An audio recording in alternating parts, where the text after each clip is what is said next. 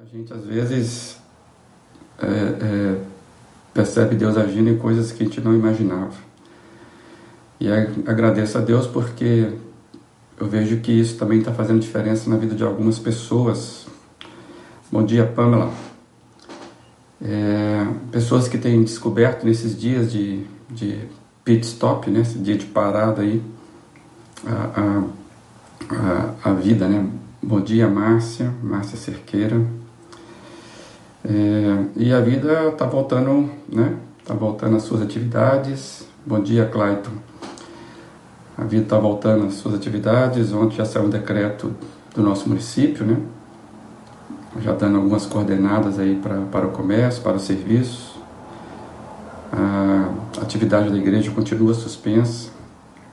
Então, a gente está aprendendo aí com esses novos tempos. E eu vejo que muita gente está tá tirando lições aí do que significa né, pararmos nesses tempos. Tá bom, vamos começar, iniciar a nossa conversa é, de hoje. Muito, muito feliz por estarmos aqui hoje, eu estar aqui hoje com vocês. Acredite nisso, tem feito diferença na minha vida as devocionais. Deixa eu dividir com os irmãos e amados a Filipenses capítulo 1, apenas um verso, muito pequenininho, mas muito profundo e, e no contexto que ele foi escrito tem um significado muito forte mesmo. E você com certeza conhece isso, essa verdade que está aqui. Filipenses capítulo 1, versos 21. O verso 21 diz assim: Porque para mim o viver é Cristo e o morrer é lucro. Porque para mim o viver é Cristo e o morrer é lucro. Paulo ele escreve essa carta onde tem essa afirmativa, para mim o viver é Cristo e o morrer é lucro, no momento que ele estava preso. Estava preso e ele sabia que ele tinha sérios, sérios riscos de, de continuar vivo possivelmente seria morto na cabeça dele aqui, então ele escreve é, essa carta e ele faz isso. É, traz essa informação importante aqui para nós. Por que, que é importante para nós? Porque eu fico pensando como que a gente é, é, é, não lida bem, não lida bem com a morte, né? Quando ele diz que morrer é lucro, é, para nós parece que morrer é prejuízo. A música Sal da Terra do Beto Guedes e Ronaldo Bastos, uma música lindíssima, ela tem um pedido explícito lá. Ela diz assim: Terra, quero viver mais 200 anos. Quero não ferir meu semelhante. Talvez você esteja lembrando aí essa música. Aí eu fiquei pensando: você gostaria de viver mais 200 anos? Seja honesto. E o que você faria com mais 200 anos de vida? Eu fiquei imaginando que com mais 200 anos de vida dá para fazer muita coisa, né? Prolongar a vida é, costuma ser um dos nossos desejos, é o desejo da humanidade. Prolongar a vida, manter a vida numa, numa extensão máxima possível é um dos objetivos mais comuns, todos nós, da humanidade. Lutamos contra a morte fortemente e não gostamos de pensar nela. E o que nos manteve reclusos esses dias todos foi um vírus que ameaça a vida. Acho que, que para nós que somos cristãos, acredito que, se não todos, a maioria dos que nos acompanham são cristãos, a gente vive esse sentimento paradoxal, ou pelo menos um sentimento paradoxal. A gente afirma que a gente não pertence a este mundo. Ah, eu não sou deste mundo, né? Mas nós não desejamos partir dele. Nós queremos viver. E nós cristãos contemporâneos, atuais, parece ser uma espécie de, de raça muito estranha com as nossas atitudes, por causa desta crença. ou dessa afirmativa, porque eu percebo que muitos de nós está, estamos completamente satisfeitos com as coisas terrenas. Nós desfrutamos e buscamos os nossos confortos é, de tal forma que a gente gostaria de ficar aqui por mais tempo, por muito tempo, se for possível. Eu não estou assim trazendo nenhum tipo de desejo de culpar ou não. Nós buscamos o nosso conforto. Eu estou dizendo que que às vezes os nossos investimentos eles eles indicam muito sobre nós. A maioria de nós provavelmente quando nós oramos a gente não fala para Deus abertamente é, esse tipo de desejo de que, pelo menos estou falando a partir de mim, né? Muitas vezes parece que eu não quero dizer para Deus que eu gostaria de viver mais 200 anos, porque, puxa vida, agora que eu conquistei isso. Nós, na verdade, tentamos camuflar, eu estou falando a partir de mim, camuflar algumas intenções, alguns desejos quando oramos. É, só que a gente esquece que o que Deus escuta geralmente é aquilo que a gente omite. O que nós omitimos geralmente é o que Deus mais escuta, que são as intenções, aquilo que está dentro de fato do nosso coração. Então eu acho que uma das maneiras de nós é, é, fazermos com, lidar bem com esse sentimento que eu chamei sentimento confuso, paradoxal, paralelos, né, antagônicos, vários termos para explicar isso. Ou seja, é, como é que eu digo que não sou daqui, mas tenho dificuldade de sair daqui. Não sou da terra, mas ao mesmo tempo não quero partir dessa terra. Eu acho que a gente precisa orar mesmo a oração do Salmo 139. Eu fazer do Salmo 139 a nossa oração. Senhor, sonda-me, me revele o que está vendo, principalmente aquele mal escondido, aquele mal disfarçado, e me ensine a ver com os teus olhos o que eu não estou conseguindo ver. É, e engraçado sobre essa questão, como que a oração pode falar muito da gente, o Tozer, né, A.W. Tozer, ele tinha uma caderneta de orações. E é onde ele escrevia não todas as suas orações, ele escrevia, ele escrevia aquelas orações mais fervorosas, pelo menos ele diz isso, aquelas orações mais impulsivas, fortes. E ele, e ele criou então esta prática e essa caderneta acabou virando um, um livro, um livro bem gasto, um livro bem, bem usado.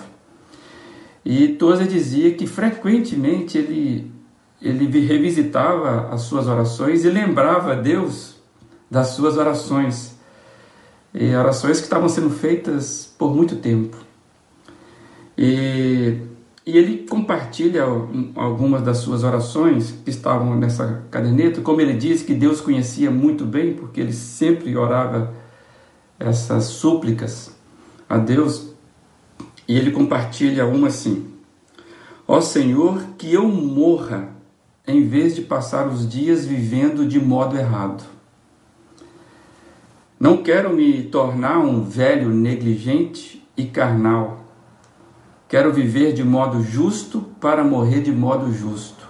Senhor, não quero que a minha vida seja estendida se isso significar que deixarei de viver de modo justo e falharei em minha missão de glorificar-te todos os meus dias.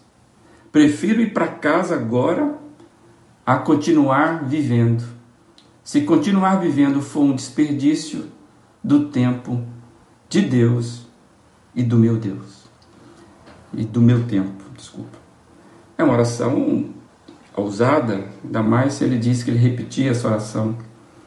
É, é engraçado que, apesar dessa enorme crise que a gente tem vivido por causa do coronavírus, é, eu percebi que muita gente ansiosa por voltar à vida normal, nós já comentamos sobre isso, e, e nada contra isso, eu acho que nós precisamos retornar à vida. Mas eu fiquei pensando se, se nesse tempo, se nós vamos voltar à vida assim chamado, sem encontrar a vida. Será que a gente aprendeu o que tínhamos para aprender nesse tempo, onde tudo ficou bagunçado? Será que é, é, aprendemos, conseguimos aprender com esta parada que o mundo todo foi atingido? Será que a vida que a gente até então vivia, até então aquela vida que a gente estava vivendo antes de, de tudo isso acontecer, era o melhor que eu podia viver nessa vida? Será que a vida que até então eu estava vivendo é o máximo do que eu penso da vida? Aí eu fiquei aproveitando a, a frase do Beto Guedes. Será que se nós tivéssemos mais, tivéssemos mais 200 anos de vida, esta seria a nossa vida? Ou então, como é que seria eu pensar o máximo da vida? Ou eu querer viver o máximo da vida? Eu tenho dito para algumas pessoas da minha comunidade de fé é, que se nesses dias nós não mudamos a nossa percepção de vida, se nesses dias nós não melhoramos, nem que seja um pouquinho, a nossa vida devocional, se nesses dias eu não me organizei para dar mais qualidade às coisas que de fato importam, é sinal de que minha alma está na UTI. E a gente não sabe disso. Eu percebo que tem muita gente com a alma na UTI, querendo que a vida volte ao normal para que no final de semana vá para a praia. Tem gente que está com saudade da praia e ainda não descobriu nesse ato de tempo como é ganhar vida, a verdadeira, o verdadeiro sentido, mudar então imagino que tem muita gente que está querendo voltar sem fazer as mudanças, as oportunidades que nós tivemos nesse tempo. Eu fiquei pensando, se eu tivesse todo o dinheiro que gostaria de ter, nem que eu precisaria, o que eu gostaria de ter, ter toda a saúde que meu corpo precisa.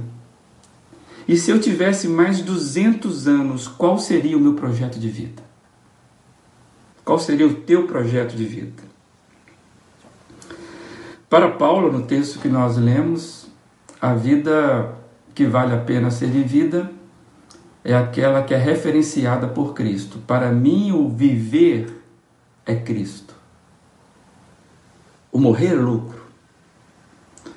Perigo que eu fiquei pensando quando eu estava lendo esse texto, talvez seja um perigo para você também, como eu acho que é algo que a gente se embaraça sem perceber é que parece que muitas vezes na prática a gente inverte essa verdade bíblica. É como se nós vivêssemos exatamente pensando ao contrário do que está sendo revelado aqui para nós. O risco que eu vejo é que muita gente, isso acomete talvez conosco, comigo, com vocês, sem nos percebermos. A gente inverte. Para mim, o viver é lucro e o morrer é Cristo. Achamos que podemos tirar o melhor da vida aqui na terra.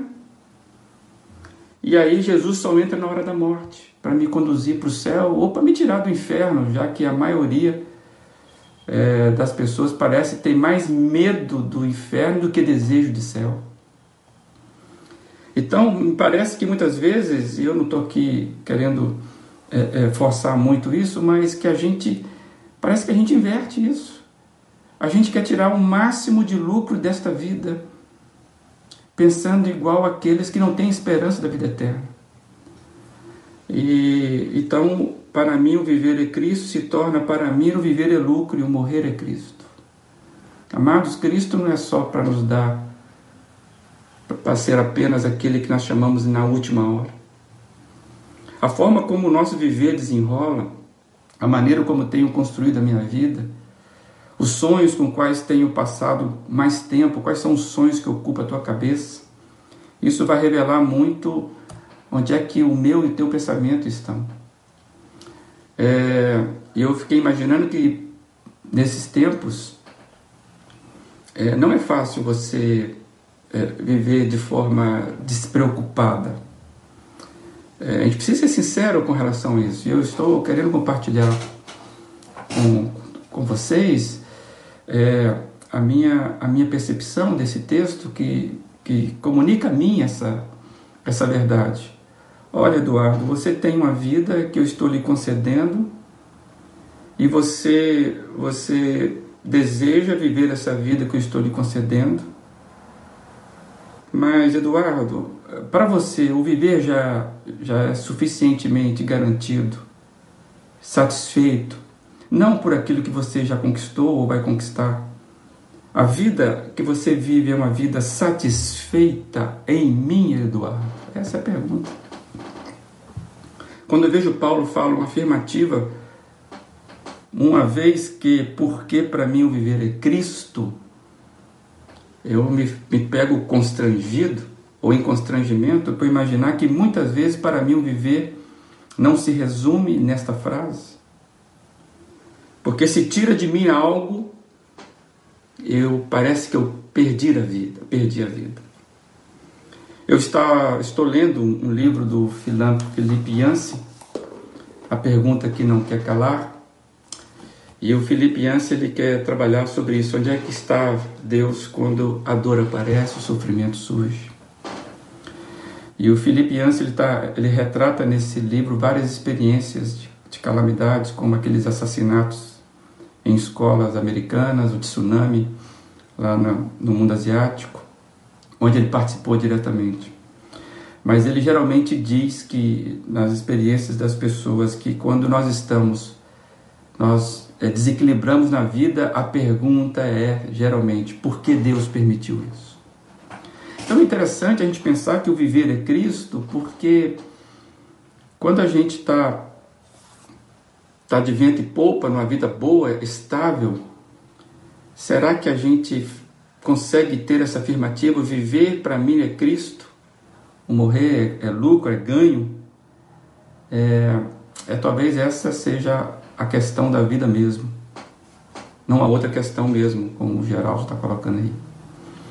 É, que eu e você possamos descobrir, na, na, você precisa realmente, como eu, na luta da vida, no dia do, no ganha-pão do dia a dia, nas preocupações que você precisa resolver, mas você alimentar a sua alma.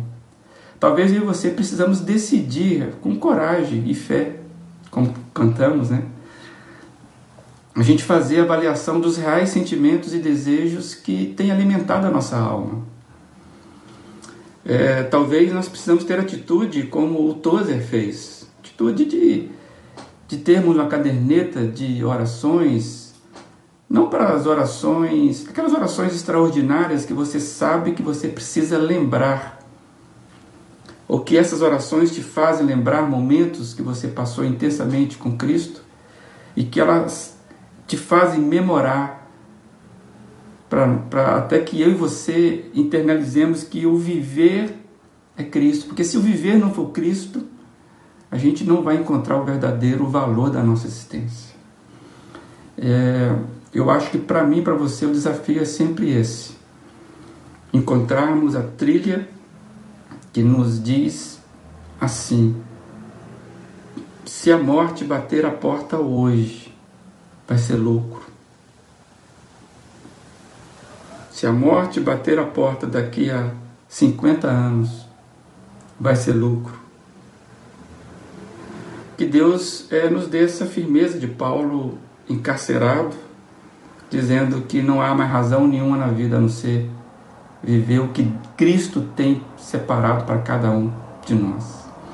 Que a gente não se perca nessas trilhas. E eu lembrei de uma frase do Lewis, no livro Peso de Glória, outro bom livro para ler, onde ele trata isso, né, que a dor, o sofrimento, ele está forjando em nós, usando aquela palavra de Paulo, forjando em nós sentimentos que, que são que têm peso de glória. E ele diz lá: Se descubro em mim um desejo que nenhuma experiência deste mundo pode satisfazer, a explicação mais provável é que fui criado para um outro mundo. Isso é muito lindo.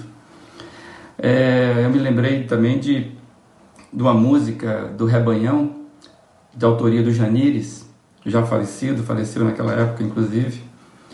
E o Janires ele explicava talvez esse sentimento do C.S. Lewis com a expressão sentir saudade do céu. Lá uma música diz, né?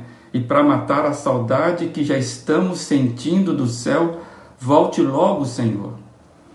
E eu confesso que eu era muito jovem quando eu ouvia essa canção, eu falava: como é que você pode sentir saudade do céu se você nunca esteve lá? Pois é, esse é o tipo de sentimento daqueles que descobrem que o viver é Cristo. Meu, meus caros, que minhas caríssimas também, que sejamos alimentados todos os dias pela saudade do céu. Trabalharmos aqui com afinco, com responsabilidade, sendo previdentes, cuidarmos bem dessa vida que Deus tem nos dado, podemos sermos cuidadosos com a alimentação, cuidadosos mesmos, não podemos ser negligentes. Nós temos pessoas que nós amamos, de qual a nossa vida é, é, é parte relevante, mas nós precisamos alimentar todos os dias com saudade do céu. De viver aqui honrando a Deus com a diligência da vida, aquela vida que Ele tem para nós. Pois a gente, vai, a gente sabe que chegará o tempo em que nós vamos viver não a limitude desta vida, mas a plenitude da presença dEle. Lá não vai ter desejo de viver mais 200 anos, como diz o Beto Guedes. Mas que possamos, eu e você, caminhar. E agora que estamos voltando à vida normal, que nós possamos viver o extraordinário nessa normalidade. E que isso possa provocar as pessoas perguntando: escuta, por que, que você é assim? E você possa dizer, em outras palavras, o que Paulo disse aqui: que você possa falar que o viver é Cristo, que você descobriu a preciosidade da vida. Que nos, essa preciosidade não está no patrimônio, não está no, nos títulos, não está nem na saúde que você desfruta hoje. Essa preciosidade é uma saudade do céu, aí você vai explicar. É, a oração é: Senhor, é verdade que o abrigo e a segurança são buscas humanas fundamentais em nossa luta, tu sabes disso a nossa luta por provisão para nós, para nossa família. Contudo, ajuda-me a encontrar o equilíbrio entre focar a minha atenção em mim mesmo e em ti e em teu plano para este mundo. Não quero viver aqui sem o desejo da eternidade contigo, que as raízes do meu coração sejam direcionadas para o alto, para onde a referência da verdadeira casa deve pulsar dentro de mim em nome de Jesus. Amém. Essa foi uma oração que eu fiz essa manhã. Que você possa fazer a sua e que Deus nos ache com saudade, com sentimentos do mundo que Ele quer para nós. A música de hoje é uma que nós já trouxemos no domingo, Trabalho e Esperança, do Guilherme Kerr e João Alexandre. Coloca lá. Trabalho e Esperança, Guilherme Kerr e João Alexandre.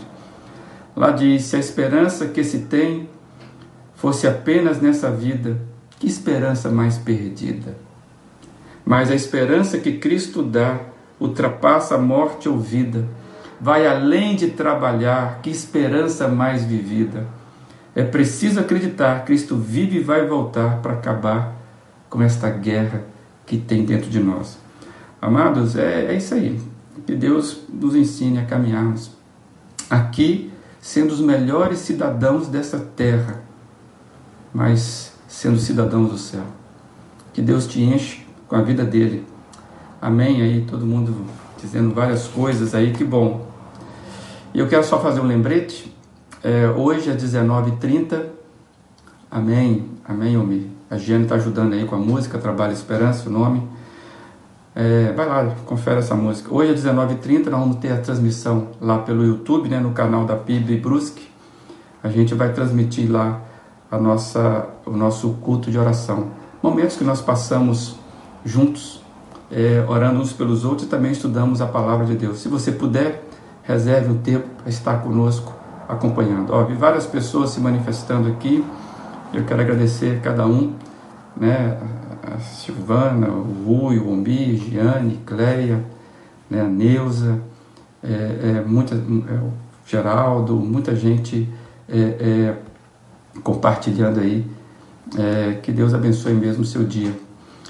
Tá bom? Clayton, que Deus abençoe mesmo. Muito obrigado pela confiança de estarmos juntos aqui.